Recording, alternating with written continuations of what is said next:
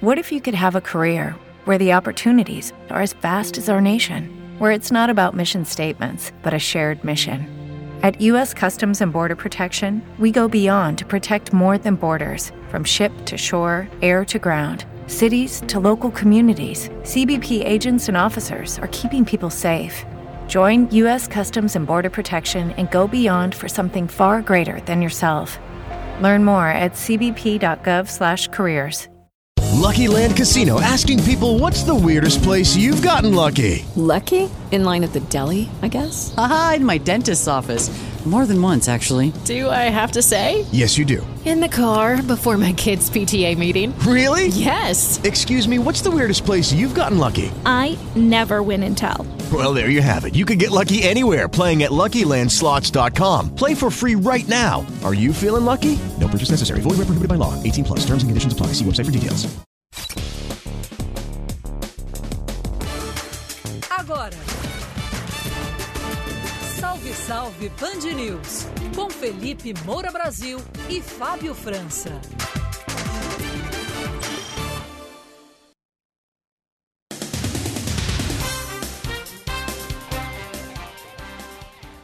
Salve, salve ouvintes da Band News FM, eu sou Felipe Moura Brasil, começa agora mais uma edição sempre especial do nosso programa Salve Salve Band News, de segunda a sexta-feira, das 4 às 5 da tarde, com transmissão ao vivo com imagens que você pode sempre acompanhar acessando o link fixo bandnewsfm.com.br barra salve. Lá você encontra o vídeo incorporado do YouTube, mas você pode entrar também diretamente no nosso canal de YouTube, Rádio Band News FM, que você vai ver a janelinha de transmissão desse programa que eu faço aqui do Rio de Janeiro, embora as pautas sejam nacionais e é mais um dia turbulento em Brasília. E Fábio França, diretamente do estúdio da Band News FM em São Paulo. Boa tarde, Fábio, tudo bem? Fala, Felipe. Boa tarde para você, boa tarde para todo mundo ligado, sintonizado na Band News FM. Vamos juntos nessa sexta-feira, como você disse, de muita notícia. Mas deixa eu falar um negócio logo no início, que é pra Claro. gente não deixar de avisar o nosso ouvinte. Seguinte, você conhece um tal de Felipe Moura Brasil, né? O âncora do Salve Pois é, Salve. rapaz. rapaz. Olha só. Felipe Moura Brasil, âncora do Salve Salve Band News, é um dos três finalistas da categoria política do prêmio IBEST. Muito legal a gente compartilhar essa informação no ar. A competição vai escolher Muito qual é a obrigado. personalidade mais relevante da área no universo digital. Para votar é preciso acessar o site, hein? Prêmio IBEST, tudo junto, prêmioibest.com. Procure lá pela categoria política, você vai achar, claro, o nome do Felipe Moura Brasil. Você pode votar quantas vezes quiser. E só mais um detalhe, além do Felipe Moura, a Band News FM é representada na categoria esporte com o comentarista Denilson, de futebol. Denilson tá lá também no IBEST. Opa. Ele tenta o título Grande na Denilson. categoria de voto popular. É isso aí, Felipe. Muitíssimo obrigado, Fábio França. Eu agradeço imensamente aos ouvintes do Salve Salve Band News, assim como os ouvintes do Jornal Band News Rio, primeira edição, que eu faço aqui na Band News FM também, a todos os meus leitores e seguidores em geral, pelos votos que me deram para que eu chegasse até os top 3, porque antes teve uma etapa eh, de top 10. Eh, grupos de comunicação já ficaram pelo caminho. Eu sou um concorrente azarão, porque eu concorro individualmente com outros dois grupos de comunicação. Então, é, ob- obviamente, é uma missão complicada, mas que muito me honra. De modo que agradeço imensamente a todos que já votaram, que estão votando e que votarão em mim depois dessa generosa introdução aí do meu querido Fábio França, é a categoria melhor do Brasil em política. Fico muito feliz com esse resultado. Meu jornalismo independente continua do jeito que sempre foi, no mesmo lugar, no mesmíssimo lugar apesar de todas as claques aí que tentam deturpar o nosso trabalho. O que a gente aponta de sujeira em um governo, a gente aponta no outro. Agora tá cheio aí de propagandista que só aponta quando é do grupinho adversário em relação à sua patota. Não, aqui desvio de dinheiro público é apontado em um governo, é apontado no outro também. Inclusive vamos falar disso no programa de hoje. O Toma lá da cá, sem qualquer qualidade, né? O Toma lá da cá que é esse processo de escambo aí nos bastidores do poder, é apontado também no governo anterior, no governo atual. As mentiras que são disseminadas pelos seus propagandistas, inclusive na internet, tudo isso. Aqui são os mesmos princípios, os mesmos valores morais e não tem esse negócio de patotinha, de corrente ideológica, esquerdismo, direitinho ficarem acima da decência. É impressionante no Brasil e o mercado da comunicação, uma parte dele, evidentemente, acaba incorrendo nisso aí. Há uma é, uma reviravolta aí na, na hierarquia dos valores que deixam as pessoas é, bastante corporativistas e deixando de lado a integridade, a moralidade pública, tudo isso que tem que estar acima de qualquer senso de pertencimento a um grupo específico. Então, eu continuo fazendo meu trabalho, vocês acompanham aqui diariamente e eu agradeço imensamente pelo reconhecimento dele. Obrigado, Fábio, pela Valeu. introdução. E vamos às manchetes do dia, não é isso? Sexta-feira, estou bonito aqui no Rio de Janeiro. Eu não sei em São Paulo, se São Paulo tá tão bonito, a terra da garoa, mas aqui no Rio de Janeiro, olha, hoje deu para sentir o cheirinho de verão de manhã. Até botei para tocar o, aquela música na voz da Marina Lima, vem chegando o verão, porque tá calor, tá sol. E, e vem aí o, o Réveillon. No Rio de Janeiro a gente já tá nesse clima. Agora São Paulo sempre demora mais, né, Fábio? Felipe, vou te falar que nesse fim de semana São Paulo não será a terra da garoa, vai ser a terra da tempestade. Vai chover Olha. demais o fim de semana todo, temporais previstos para praticamente todo o estado de São Paulo durante esse fim de semana, já começando daqui a pouquinho. É, tomara que não cause nenhuma tragédia, nenhum Tomara. desastre. Agora, tem o lado bom, porque a gente vive uma crise hídrica e a tempestade dá uma aliviada em relação a isso também. Tem gente comemorando. Muito bem, sexta-feira, 15 de outubro de 2021, vamos às manchetes do dia. Investigação mira parlamentares que, olha só, vendiam emendas liberadas pelo governo. São as verbas ali que são liberadas para os parlamentares, supostamente para investimento no seu reduto eleitoral. Mas isso também virou matéria de escambo. Isso também está servindo para o desvio, como esse programa antecipou. Vocês têm ouvido aqui no Salve Salve Band News que o mensalão foi internalizado por meio de ferramentas como orçamento secreto. E agora, a cada dia, a gente tem uma novidade sobre a sujeira nas brechas do orçamento secreto, que já é uma imoralidade, para dizer o mínimo, por si só, porque falta transparência em relação à destinação desse dinheiro, que é o dinheiro do povo brasileiro. Relatório da CPI da Covid deve propor indiciamento de Jair Bolsonaro por 11 crimes. Vamos analisar ao longo do programa. A pesquisa Genial Quest aponta que um quinto dos eleitores de Bolsonaro pode migrar para Lula. Isso se refere ali, é, é, de uma maneira mais específica, ao pessoal que votou no Bolsonaro no segundo turno. Já fiz essa distinção aqui no programa. Tem político que tem a sua base que vota no primeiro turno. Segundo turno não é necessariamente a base do político. Então, sempre que se diz, ah, foi eleito com 54 milhões de votos, etc. Bom, isso aí é bastante relativo é, em relação à próxima eleição. Não em relação àquela, sim, você tem o fato. É, a quantidade de votos que foi dada no segundo turno. Mas não quer dizer que os 54 milhões são uma base fiel. E agora as pesquisas estão mostrando justamente isso. Ministério Público do Rio de Janeiro denuncia dois policiais por morte durante a operação no Jacarezinho. Um caso que ocorreu aqui no Rio de Janeiro, que teve repercussão, comoção nacional. É, eu tive prudência na hora de analisar, porque a gente precisa dos esclarecimentos sobre os fatos, sobre a cronologia dos fatos. Que bom que o Ministério Público avançou nessa investigação e não passou pano para esses dois policiais. Resta saber o que aconteceu nos demais casos. Senadores governistas recorrem a presidente do Senado para tentar destravar a indicação de André Mendonça ao STF. Mais um capítulo dessa novela protagonizada por ele, Davi Alcolumbre. Antes fosse por motivos nobres, né? Mas não é bem assim. Tudo isso e muito mais você acompanha no Salve Salve Band News até às 5 da tarde, para a gente não perder mais tempo. Alô São Paulo, solta a vinhetinha e vamos com tudo.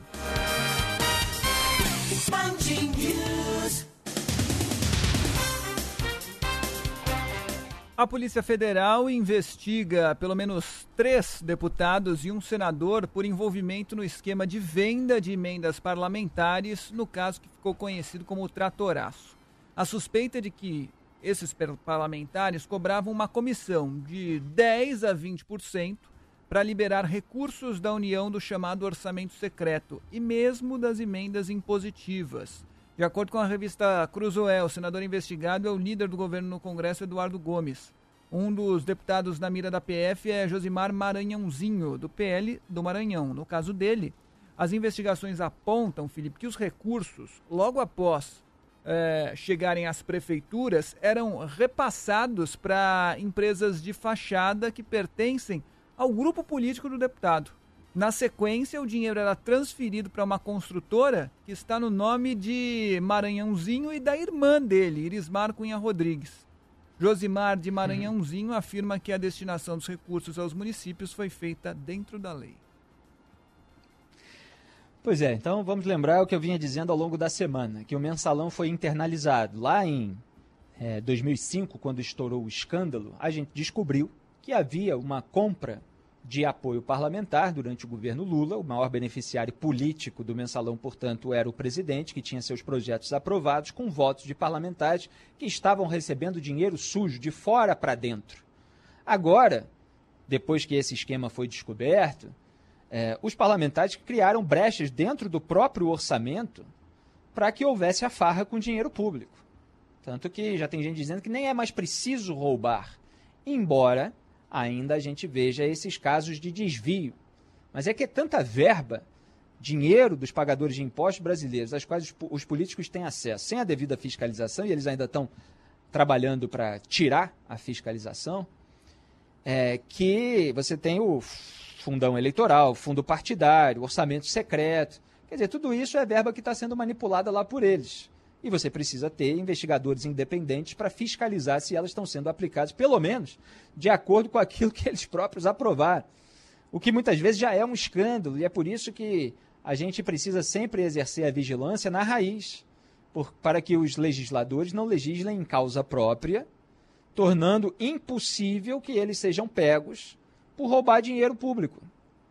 Então, é, nesse caso, você tem uma imoralidade original, que é a criação do orçamento secreto durante o governo Bolsonaro, num pacto lá com a ala podre do Congresso Nacional. E você tem parlamentares que estão pegando dinheiro em acordo com os ministérios, com o privilégio para aqueles, obviamente, que apoiam o governo. E em vários casos, como foi apontado nesse programa, destacado nesse programa, apontado por é, várias pessoas aí na imprensa, inclusive também, mas foi destacado aqui que é, vários parlamentares jogavam essa verba para outros lugares que não eram o seu reduto eleitoral, porque, em tese, os parlamentares têm direito a determinadas emendas para investimento é, no Estado pelo qual eles foram eleitos. E estavam jogando para outros lugares. E agora a gente tem meio que um desdobramento disso. É algo que está aí na interseção, que é uma costura é, entre vários parlamentares é, com uma espécie de compra e venda de emendas. Então o sujeito recebe ali aquela emenda a ser utilizada, aquilo não é dinheiro que ele coloca diretamente no bolso. Então tem todo um mecanismo ali com o qual ele precisa lidar, se ele quiser, é, obviamente, se corromper, para transformar aquela emenda num dinheiro que ele coloque no bolso, que ele coloque, é, pelo menos ali, para as empresas das quais é sócio, ou que tem um familiar sócio, etc. E aí se descobriu, aí, por meio dessa investigação, a qual a revista teve acesso, como isso é feito. Então, o dinheiro das emendas é repassado a empresas de fachada pertencentes ao grupo político do deputado.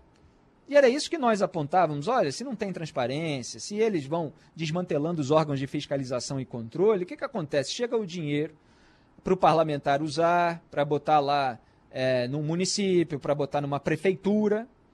E aí, esse dinheiro vai para empresa amiga, a empresa do irmão, a empresa da irmã, a empresa da mãe, a empresa do próprio é, parlamentar, nos casos mais ostensivos e tal, supostamente para fazer ali obras é, para o ente é, municipal, estadual. E quem está lucrando são as pessoas da, do grupo do parlamentar. Quer dizer, não tem um processo transparente, licitação, nada. Recebe o dinheiro e distribui para a rapaziada. E daqui a pouco volta para o bolso dele mesmo e para o bolso daqueles que emprestaram emendas para ele, para que ele, dentro do seu esquema, conjunto de empresas e tal, fizesse ali é, todas essas transferências a ponto de depois conseguir retirar o dinheiro para molhar a mão desse político.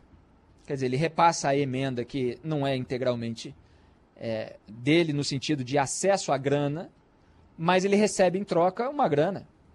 É isso que está sendo apurado, tá? E se isso for concluído a respeito de quem for, porque aqui não vou fazer nenhuma acusação específica, vamos deixar essa investigação se consolidar. Agora, se for concluído que é esse esquema criminoso que acontece, é, isso tudo é ladrão. O brasileiro, às vezes, diante de tanta propaganda de grupo político e fica passando pano para a bandidagem dos seus líderes, esquece que quem rouba dinheiro é ladrão, é bandido, é criminoso, que tem que tomar chá de cadeia e ficar preso em regime fechado. É impressionante a dificuldade que algumas pessoas têm, alimentadas muitas vezes pelos propagandistas desses grupos, de entender que o sujeito que desvia dinheiro em gabinete, por exemplo, por meio de funcionário fantasma, é ladrão.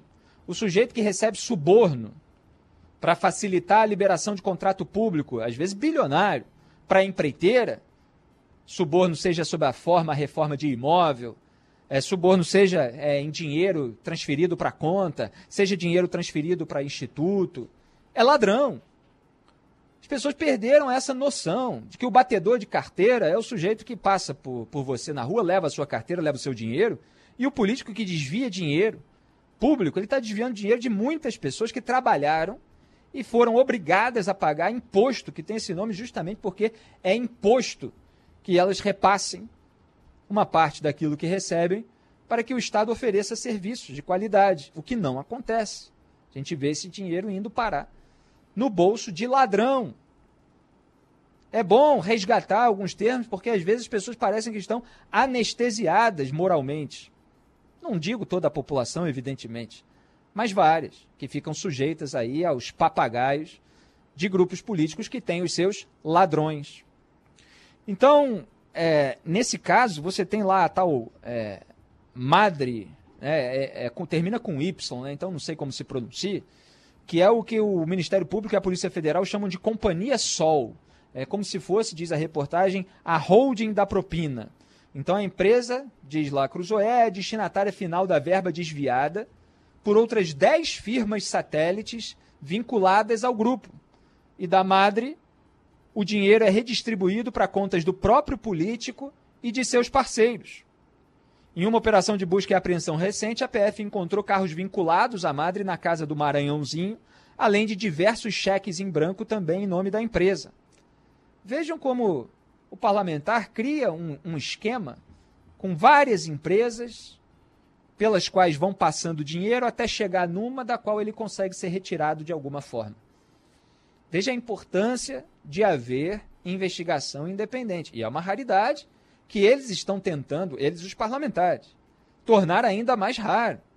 Debatemos aqui durante toda a semana a iniciativa da PEC 5 de 2021, que é a PEC da vingança, também chamada de PEC do Gilmar, que retira a autonomia e a independência do Ministério Público, que torna os próprios políticos controladores do Conselho Nacional do Ministério Público, com o poder ali de indicar aquela maioria ou seu corregedor, e ou, né, porque pode ser que passe tudo que eles querem. Então, é, aquelas pessoas que são os amiguinhos dos políticos vão estar ali julgando as investigações que atingem os políticos podendo travar, podendo retaliar o investigador, abrindo um inquérito sobre ele. É isso que os parlamentares estão tentando fazer, para que esse tipo de esquema, que felizmente acabou sendo descoberto nesse caso, não seja mais descoberto. Por isso eu chamei ontem de passe livre para a roubalheira. E isso acontece na mesma semana em que lá nos Estados Unidos, vamos repetir, a justiça americana condenou o ex-presidente da Braskem, ligado a Odebrecht, ligado ao Petrolão, condenou pela sua atuação no esquema de corrupção da Petrobras durante os governos do PT. Foi condenado na justiça americana a 20 meses de prisão. Lá não teve Gilmar Mendes, não teve Dias Toffoli, não teve Ricardo Lewandowski, não teve esse papinho de ah, criminalização da polícia, abuso de autoridade, pipipi, popopó. Não. Se analisou ah, o conjunto probatório e se condenou. E aí se fala, não, mas tem um erro aqui, mas tem não sei o que ali e tal. E isso é suficiente para quem recebe suborno, para quem paga propina, não ser condenado? Então se perdeu um pouco o senso de nuance, de gradação, se é que um dia houve, no debate público brasileiro. Já há mecanismos de controle da atividade dos procuradores. É evidente que há erros individuais, às vezes, assim como se coloca a culpa na imprensa inteira, né? se coloca a culpa na, em, uma operação anticorrupção inteira, é como se todos tivessem feito tudo errado e tal, etc. Você tem erros é, pontuais que podem ser corrigidos pelo sistema de freios e contrapesos.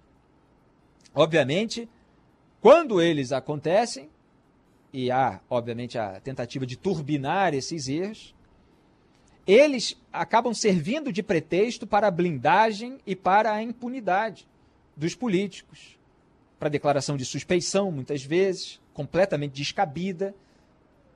E é só analisar o voto técnico do ministro Luiz, é, Luiz Edson Fachin, ministro Luiz Roberto Barroso.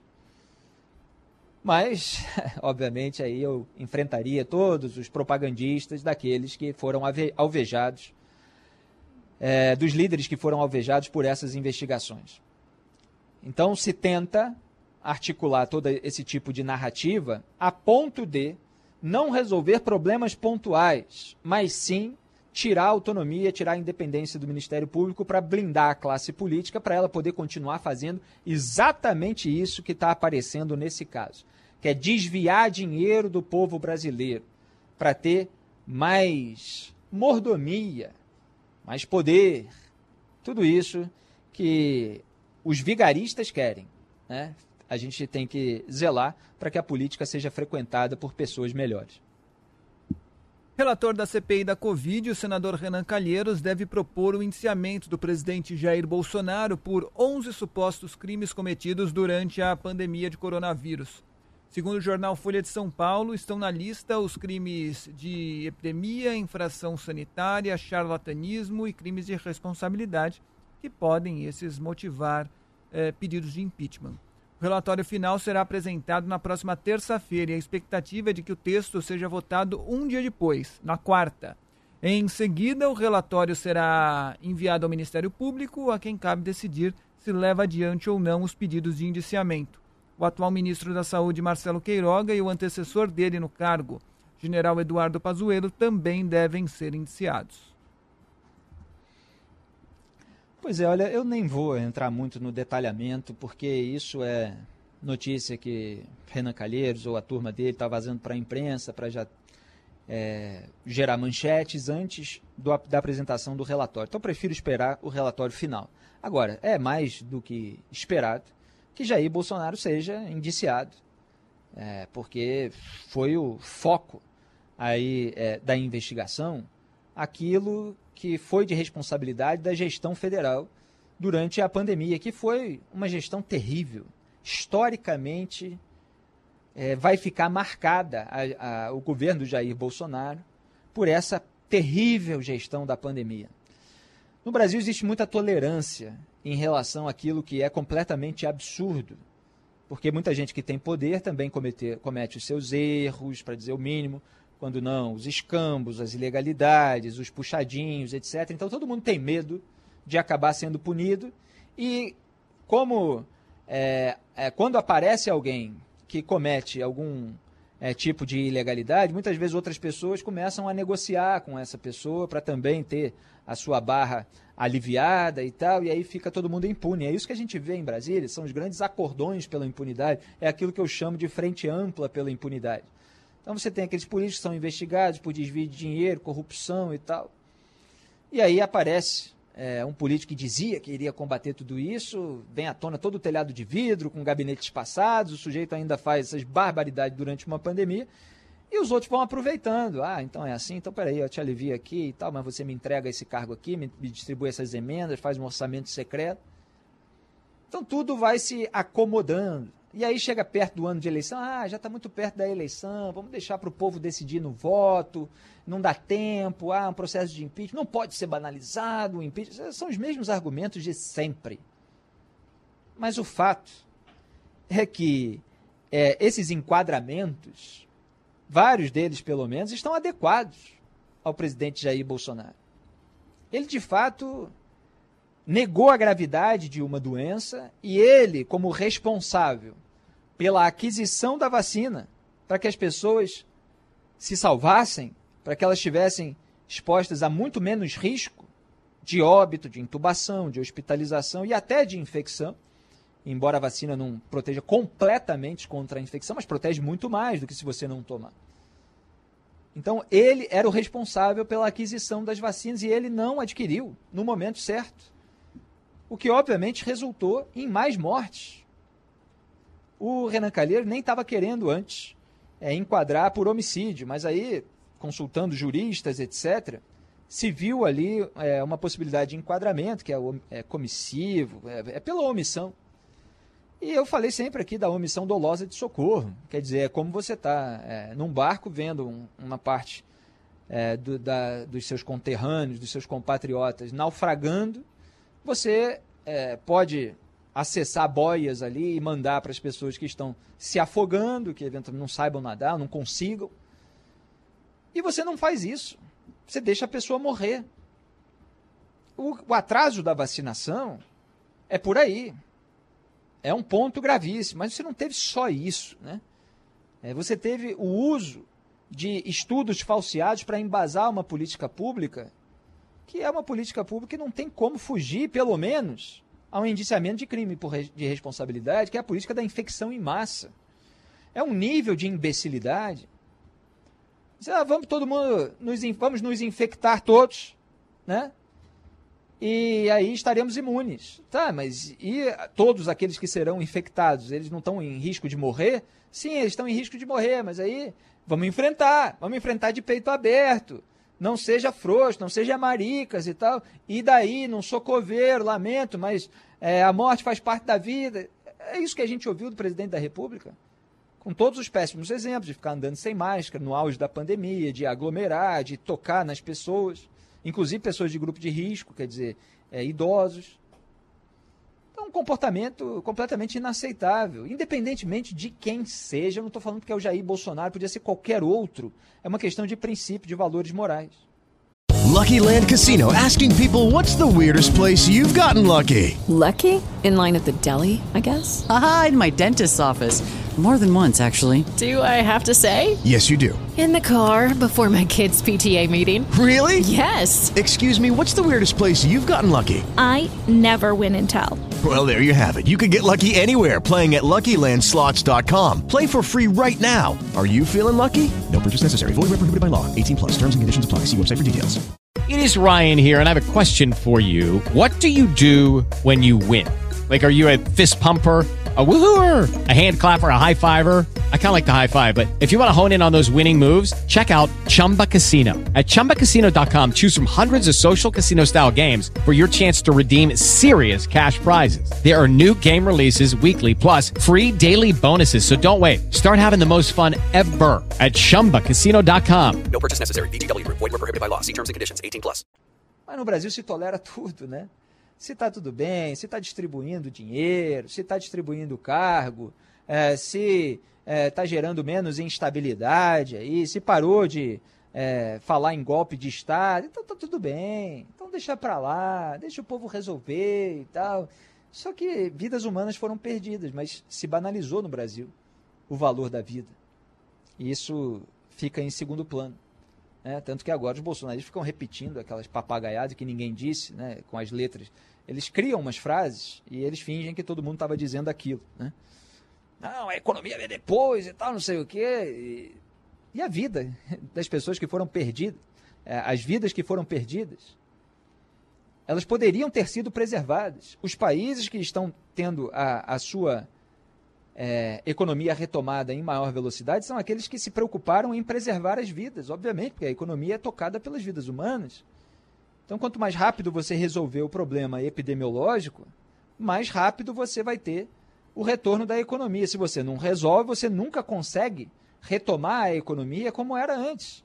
Você fica com um problema sendo prolongado, porque ele não é combatido. E só foi combatido por pressão de todos nós é, que fazemos jornalismo, é, dos líderes internacionais que adquiriram as vacinas, que apareceram em vídeos, em fotografias, que circularam o mundo, mobilizando a pressão da sociedade contra um presidente absolutamente omisso, para dizer o mínimo. Na verdade, é até difícil ficar só na omissão. Então, se acelerou a imunização em massa e com isso houve uma queda vertiginosa. Peguem os gráficos a imunização vai avançando, vai perdendo o seu atraso, como eu prefiro dizer, e o, a curva de óbitos é toda para baixo. E de intubações, hospitalizações, contágio. E ainda ficam esses vagabundos aí que estão com microfone, às vezes até em marcas tradicionais, mentindo sobre casos específicos. Porque há pessoas, é, inclusive jovens, que morrem de outras causas. Eu já perdi um amigo de 24 anos que teve um infarto. Um ponto fora da curva. Mas isso acontece. Imagina hoje, se tivesse tomado vacina e depois morrido numa circunstância é, que não parece comum a, aos leigos que escutam aquilo, iam dizer que foi por causa da vacina, que é o que estão fazendo com outros casos que não são facilmente assimiláveis, compreendidos no primeiro momento por aqueles que não são da sua especialidade. Então eles desinformam para tentar fazer as pessoas ficarem com medo. E traduzindo o movimento anti-vacina americano, lá nos Estados Unidos está cheio de reportagens. Eu estava lendo uma hoje, inclusive uma coluna, uma colunista, é, falando, é, analisando os dados sobre a população que não toma vacina. E dizendo que tem aqueles absolutamente negacionistas, mas tem aqueles que têm receio, porque receberam aquelas informações de, que não são informações, aquela desinformação. Ah, mas será que foi testado mesmo e tal? Será que é seguro mesmo? Será que não sei o quê? E está aí, é, no mundo civilizado, onde a imunização em massa avança, você tem um controle muito maior da pandemia. E é essa luz no fim do túnel que a gente está enxergando agora, apesar do governo. E, obviamente, é, é preciso focar nos gestores públicos que tiveram responsabilidade. É, só para completar, o senador Alessandro Vieira, ele estava prometendo fazer um relatório paralelo ao do Renan, porque justamente ele quer focar nos gestores. Ele fala, não é, é necessariamente crime ser, ter uma opinião idiota, né, como muitos tiveram aí a, a respeito é, dos medicamentos ineficazes, etc. Mas você adotar isso como política pública, é, e até usando né, o caso da Prevent Senior, que é um dos maiores escândalos, mas enfim, é, vamos tocar a pauta hoje, semana que vem, de repente, a gente volta nesse assunto, porque já está tendo desdobramento. Mas é o Alessandro Vieira focando naqueles que têm maior responsabilidade, para não ficar é, uma repercussão assim de, ah, fulano foi iniciado, mas conseguiu se safar, olha só e tal, e, e, e se joga muita fumaça. Se focar mais naqueles que têm maior responsabilidade, o Alessandro Vieira considera melhor. Mas é claro que Jair Bolsonaro conta com Augusto Aras, o procurador amigo, né, que é o, é o protótipo daquilo que os parlamentares querem fazer com o corregedor, a escolha deles é, no Conselho Nacional do Ministério Público. Né? Eles querem alguém que faça vista grossa a toda a sujeira deles, que é exatamente o que Augusto Aras faz em relação à sujeira de Jair Bolsonaro. É, Jair Bolsonaro conta também com Arthur Lira na Câmara dos Deputados. Então a PGR part, é, resolveria a parte é, dos crimes comuns, é, o, analisaria né, e, e, poderia formular denúncia ou não, e o Arthur Lira, presidente da Câmara, ficaria com os crimes de responsabilidade. A CPI, para driblar esses dois aliados do Bolsonaro, já é, fez um cálculo ali jurídico, viu a hipótese de as próprias famílias recorrerem ao Supremo Tribunal Federal e haver uma deliberação em plenário é, sobre determinados casos. Vamos ver se isso vai acontecer. 4 horas 33 minutos. Antes de continuar com o noticiário político aqui, Felipe, você se lembra que logo no começo do programa eu falei sobre a, a possibilidade de tempestade na cidade de São Paulo, sobretudo, né? E o Sim. Centro de Gerenciamento de Emergências Climáticas da Prefeitura já coloca toda a cidade de São Paulo sob estado de atenção toda a cidade em estado de atenção para alagamentos, porque realmente o, o, CGE, né, o Centro de Gerenciamento de Emergências da Prefeitura, espera por uma chuva fortíssima assim já no fim da tarde de hoje, amanhã também. É, então é bom que, a, que o pessoal fique de olho, é, com certeza, e, e, e, tome cuidado se tiver de sair de carro, enfim, o trânsito sempre acaba muito complicado quando chove forte em São Paulo. Então tá toda, toda a cidade é. em estado de atenção para alagamento. Já chove em alguns pontos da capital paulista, mas essa chuva deve aumentar. Ô, ô Felipe, vamos falar do Pazuello, porque tem o seguinte. Tem uma agenda esvaziada, o ex-general, o ex-general, o general é, é, é Eduardo Pazuello, ex-ministro da Saúde. É, ele completa quatro meses em cargos de confiança ligados à presidência. Segundo o jornal Estado de São Paulo, em 81 dos 91 dias úteis de trabalho dele, não é possível saber o que Pazuello fez. Em 59 dias, a agenda oficial informou a realização de despachos internos, nada mais do que isso. Em 13 dias, não havia compromissos oficiais. Em outros nove dias de trabalho, nenhuma mensagem foi colocada ali na agenda oficial. O ex-ministro está abrigado na Secretaria Especial de Assuntos Estratégicos da Presidência e recebe um salário de R$ 10.167 por mês. Hoje, o cargo é de assessor Ah. especial proveniente de uma nomeação de Ciro Nogueira, ministro-chefe da Casa Civil. Então é isso que ele faz. Ele recebe um salário de 10.167 reais por mês. Para quê? Para ficar em silêncio. Para não entregar Jair Bolsonaro a respeito de qualquer atitude que o comprometa na CPI da pandemia e que ele tenha tomado durante a gestão dessa crise sanitária. Pazuello foi é, colocado num outro cargo para ser afagado, para que Jair Bolsonaro se blindasse, para que não se criasse um inimigo. E ele sempre se comportou como é, um vassalo, um sabujo do poder. Ele fez aquele vídeo né, que vai marcar a carreira dele: é um manda, outro obedece. Então, Jair Bolsonaro manda, Pazuello obedece. Foi assim durante a sua suposta gestão é, no Ministério da Saúde. E agora que ele tem um carguinho, que ele consegue ali é, receber é, um bom dinheiro, ele fica lá quietinho, mantendo-se aliado aí na defesa conjunta, porque é isso que eles fazem. Jair Bolsonaro e Pazuello, se um fizer entregar qualquer coisa a mais, os dois estão comprometidos em relação ao, ao relatório da CPI da pandemia. E eu me parece, né, que ele conservou também o foro privilegiado, né?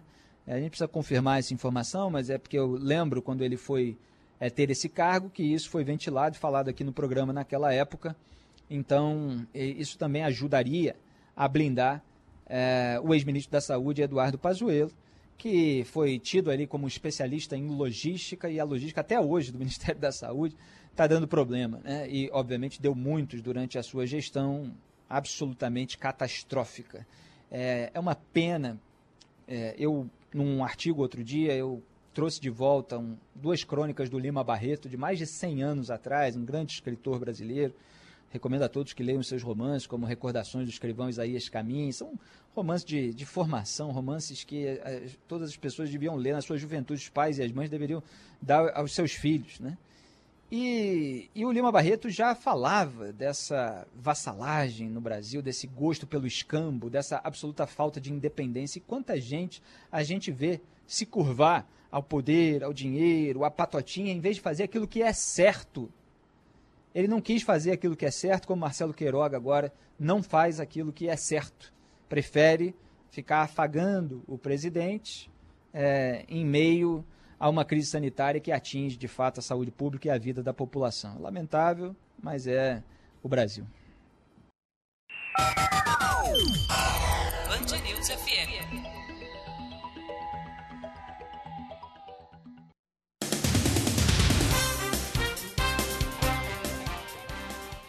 Salve, salve ouvintes da Band News FM, eu sou Felipe Moura Brasil, você continua acompanhando o nosso programa Salve, Salve Band News. Ô, Fábio França, eu, eu tenho uma dúvida aqui. Sim. Você chora no banho, Fábio França? É, Você viu que o presidente normalmente confessou não. que chora Sim, no eu banho. li, eu li a respeito. Não, normalmente não, não lembro da Pois última é. vez se é que aconteceu alguma.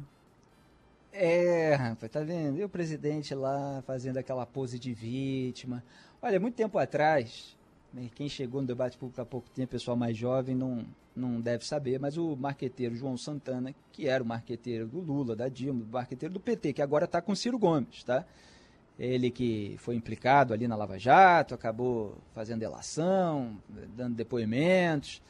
É, ele está lá desconstruindo o Lula e a Dilma. Ele que conheceu por dentro o petismo, está atuando junto com o Ciro. Nós comentamos ontem a respeito. Mas ele deu uma entrevista dizendo que o Lula tinha duas facetas, né?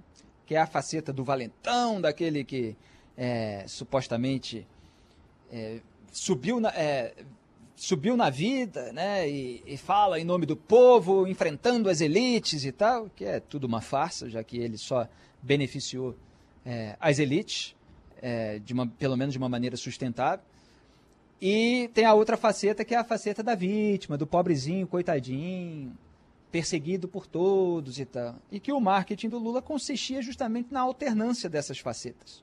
A do valentão e a da vítima. Isso é tudo calculado, tá? As pessoas não têm muita noção de que existem técnicas de manipulação. E elas são é, usadas e aplicadas pelos políticos. Muitas massas de manobra acabam caindo. E Jair Bolsonaro, ele repete a mesma fórmula. Ele tem aquele momento de posar de machão, de valentão. E tem um momento em que ele fala, ah, eu choro no aquela coisa toda.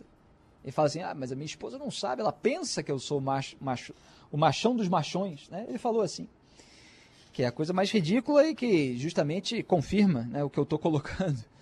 Quer dizer, ele, ele coloca como se a própria esposa, a esposa acha que eu sou o machão dos machões, mas eu que seria essa figura, né, o valentão, também choro no banho e tal, não sei o quê. Tipo, também sou como vocês, também tenho as minhas fragilidades. E no fundo, o que ele está dizendo é que ele é perseguido, que ele não consegue fazer tudo o que faz, e por isso tem aquele momento que ele não aguenta, então desabafa e cai em lágrimas sozinho. É uma papagaiada, é uma bravata sem fim, rapaz. É o bolsolulismo. Diga, Fábio França. Felipe, vamos falar a respeito dessa denúncia relacionada à operação policial no Jacarezinho, que o Ministério Público fez justamente a primeira denúncia, né, que, que terminou com a operação policial que terminou com 28 mortos na comunidade do Jacarezinho. O MP fez a primeira denúncia relacionada a isso. E quem tem mais informações para a gente é a Rafaela Cascardo. Diga, Rafaela, boa tarde. Oi, Fábio, boa tarde para você também, boa tarde a todos. Acontece agora uma coletiva de imprensa aqui no Ministério Público do Rio de Janeiro com os membros dessa investigação, né, aqui pelo Ministério Público, e o que foi falado até agora é que foram identificados nessa investigação 13 locais onde aconteceram mortes no dia dessa operação, em maio deste ano, operação que terminou com 28 mortos no Jacarezinho, comunidade aqui da Zona Norte do Rio de Janeiro. Janeiro.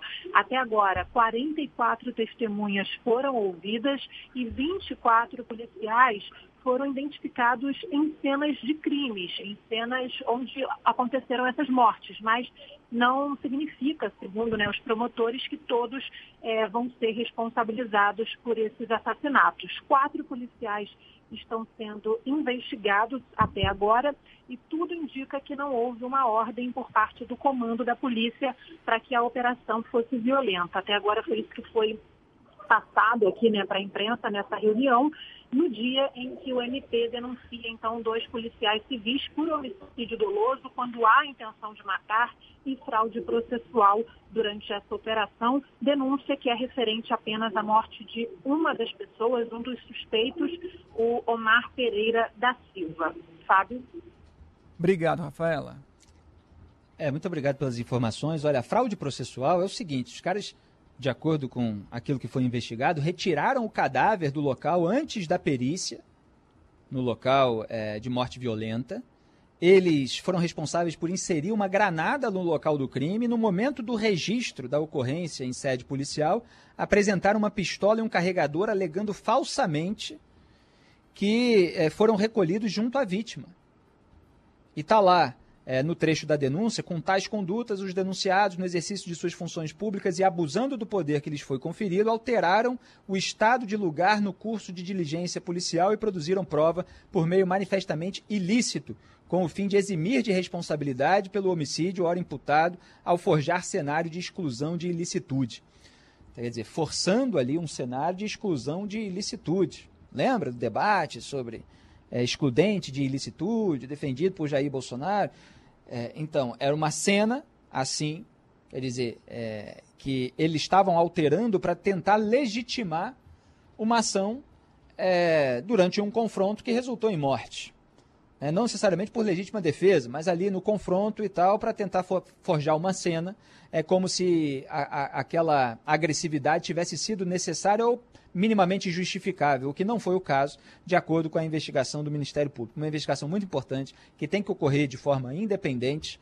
E a gente vem de uma semana onde foram condenados oito dos 12 militares envolvidos naquele processo é, sobre a morte do músico Evaldo e do catador de latinhas Luciano.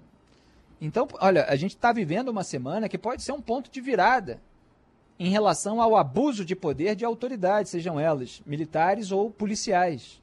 Momento bastante importante, porque é inaceitável que se atire primeiro para perguntar depois e que se execute qualquer pessoa que já esteja é, sem condições de oferecer um mínimo de risco, seja a autoridade, seja a terceiros, que já esteja sob custódia. É inaceitável. Essa pessoa vai ter que responder pelos seus eventuais crimes é, e me parece que eram bandidos mesmo, mas repito, isso não justifica a execução depois é, que eles foram pegos, vai responder no processo judicial. A autoridade policial ela não pode absorver as funções é, de juiz e de quem decreta pena de morte, de carrasco. É, então, obviamente, isso é um abuso de poder e faz bem o MP em denunciar esses dois policiais. É, é preciso que haja uma investigação bastante criteriosa, como eu falei que foi o julgamento do Tribunal Militar sobre esses oito militares. Vocês lembram que eram 12, mas oito é que dispararam contra o músico e o catador. Então os outros quatro não, não tinham disparado. É preciso ver quem de fato fez as coisas durante uma operação. Por isso que desde que esse é, caso veio à tona, eu falei, olha, precisamos ter prudência, porque precisamos saber exatamente quais foram os fatos e a cronologia deles. Para isso seria importante, por exemplo, que houvesse câmeras de segurança, que eu defendo muito antes dessa operação, inclusive aqui na Band News FM. Passei meses falando disso no jornal local. E aí veio esse caso, e só depois desse caso, eles desengavetaram um projeto que estava lá é, é, esquecido na Assembleia Legislativa do Estado do Rio de Janeiro, na ALERJ, sobre é, é, segurança pública, mas sobre imagens, etc. Na verdade, eles até mexeram um pouquinho, mas era um projeto sobre é, ter mais acesso é, de imagens durante as operações policiais. E aí aprovaram lá o uso de câmeras em é, coletes, em uniformes, em viaturas, porque num momento polêmico, controverso como esse, a gente precisa recorrer às imagens para saber o que aconteceu. Mas que bom que o MP conseguiu pelo menos reconstruir uma parte mostrando que eles de fato abusaram. Tá certo, não é aceitável e ainda mais com esses agravantes, né, com esses crimes é, é, extras, que é a tentativa de acobertamento das próprias ilicitudes. Parabéns aí ao Ministério Público por essas denúncias. 4h51, o presidente Jair Bolsonaro perde aproximadamente um quinto dos eleitores para o ex-presidente Lula, entre as pessoas que votaram nele, Bolsonaro, no segundo turno da eleição de 2018. É o que aponta a quarta rodada da pesquisa Genial Quest. De acordo com o levantamento, 52% dos que elegeram Bolsonaro repetiriam o voto, outros 21% escolheriam Lula e 12% não sabem ou não cravariam voto ou cravariam ali o voto branco ou nulo. Já os que votaram em Fernando Haddad no segundo turno de 18, 79% votariam em Lula e apenas 1% iriam para Bolsonaro. Outros 12% escolheriam Ciro Gomes, 3% João Dória, 5% branco ou nulo. A pesquisa Genial Quest entrevistou 2.048 pessoas presencialmente entre os dias 30 de setembro e 3 de outubro. A margem de erro é de 2,2 pontos para mais ou para menos. É, começando pelo fim, o único candidato que já se comporta efetivamente é, como candidato no sentido de já ter uma candidatura anunciada, é, é, para além de Lula e Bolsonaro, é o Ciro Gomes. Então ele, dentre é, esses outros que disputam o campo da terceira via, é aquele que mais é, ficaria é, com, com votos, se eu não me engano aqui, do, do Fernando Haddad, do segundo turno. O resto fica meio é, dividido entre Lula e Bolsonaro, porque ainda não há, na percepção é, do eleitorado, é, essas outras lideranças, e que e vai haver né, a partir do fim do ano, mas no começo de 2022 e principalmente na virada do primeiro para o segundo trimestre de 2022. Aí a gente vai saber realmente se o Lula vai manter isso que ele absorve é, do próprio Bolsonaro. E lembrando aquilo que eu falei na abertura do programa, ele está absorvendo uma parte né, um quinto dos eleitores que é, votaram no Bolsonaro no segundo turno da eleição de 2018. Eleitor de segundo turno não é a base mais fiel do candidato. Isso serve para qualquer circunstância, não é uma coisa específica de agora. É, a base fiel vota ali no primeiro turno. E numa eleição seguinte, se já estiver decepcionada, pode nem votar. É, no segundo turno, é aquela escolha pelo melhor, na visão de muitos, ou menos pior, na visão daqueles que é, não consideram nenhuma das duas opções a ideal. E aí se vota naquele me menos pior é, para que o outro não seja eleito. E o antipetismo era muito forte em 2018. As pessoas, muitas que é, repudiavam a roubalheira petista, acabavam escolhendo ali Jair Bolsonaro naquele momento, mesmo sem compactuar, sem concordar é, com tudo aquilo que ele falava, com tudo aquilo que ele fazia, ou é, com aquilo que achavam que ele fosse capaz de fazer, né? porque ele não veio a fazer nada daquilo que ele falava como as suas principais bandeiras. Está aí ajudando na sabotagem do combate à corrupção, inclusive, junto com os petistas. É, então é um, é um, cenário ainda é, muito rarefeito, ele ainda precisa se consolidar é, no começo de 2022, quando é, efetivamente esse quadro eleitoral estiver completo. Salve, salve, ouvinte da Band News FM, minutos finais do Salve, Salve Band News. A gente teria outras pautas para falar, mas são novelas, na verdade, que ainda vão ter desdobramentos na semana que vem. Então eu só quero encerrar aqui a semana em clima de alegria, falando de futebol, porque finalmente, Fábio França, a seleção brasileira jogou um pouco melhor. Eu não me deslumbro com vitória sobre o time sul-americano, principalmente sobre um Uruguai sem o Arrascaeta. E a minha impressão é de que o Arrascaeta faz ainda mais falta à seleção uruguaia do que ao Flamengo, que tem um elenco forte, não é isso, Fábio? Pois é, o, o, é, mas certamente, não tenha dúvida, o Flamengo tem muito é. mais time que a seleção do Uruguai, mesmo o Uruguai hoje com Soares e Cavani na frente, mas sem a melhor forma do Cavani, né? Voltando de lesão e tal. O é. Soares ainda jogando fino da bola, mas o Cavani ainda é, se recuperando de lesão e a idade pesa para todo mundo também, né? O Uruguai realmente não foi bem e o Arrascaeta faz muita, muita falta, mas foi um grande jogo, você tem razão. Um grande jogo da seleção brasileira. A gente que criticou aqui a seleção nas últimas quatro, cinco partidas é obrigado a Sim. dizer que o Brasil fez o melhor jogo em meses, viu? Nessas eliminatórias, os 4 a 1 sobre é. o Uruguai, com belos gols. É, belo passo do Fred para aquele primeiro golaço é. do Neymar.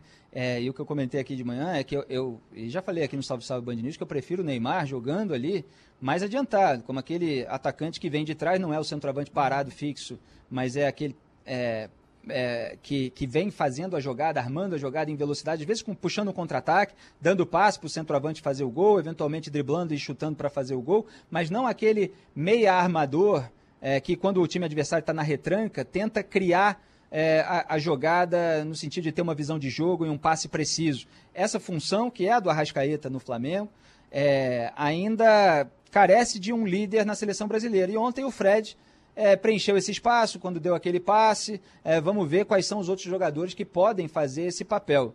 É, eu acho o Neymar que é, é muito bom para puxar contra-ataque, para fazer a triangulação rápida, eventualmente para matar, mas não é aquele camisa 10 com a visão de jogo, com a precisão para dar aquele lançamento do meio de campo quando o time adversário está fechado numa retranca. Vamos ver se a gente encontra até a Copa um jogador para ser esse camisa 10, né, Fábio? Certamente. O Paquetá também não é esse cara, né? Não tem essas características, é. embora seja um jogador que contribua bastante nesse esquema do Tite. E a grata surpresa é o Rafinha, né? Jogador do Leeds United da Inglaterra, Exato. que encaixou super bem ali na seleção e se continuar com esse nível de atuação vai ser difícil tirar o moço de lá. Exatamente, tá tipo o Andréas Pereira no Flamengo. É, né? encaixou perfeitamente. Se encaixou muito bem ali. Se fizer um gol de falta ainda, como aquele golaço. Que obra-prima do André, né? Que coisa fantástica. Até o Zico publicou o vídeo Oi, que eu tinha eu citado aqui, que estava circulando, né? Da comparação dos dois gols de falta, homenageando o Zico, o Zico, sempre generoso, um exemplo dentro e fora de campo. Quem dera que a gente tivesse mais gente assim na política também. Fábio França, um grande abraço, Valeu. bom fim de semana para você e para todos os ouvintes. E obrigado pelos votos lá no Prêmio Best, nas minhas redes sociais vocês encontram os links. Valeu, abraço, tchau. Valeu.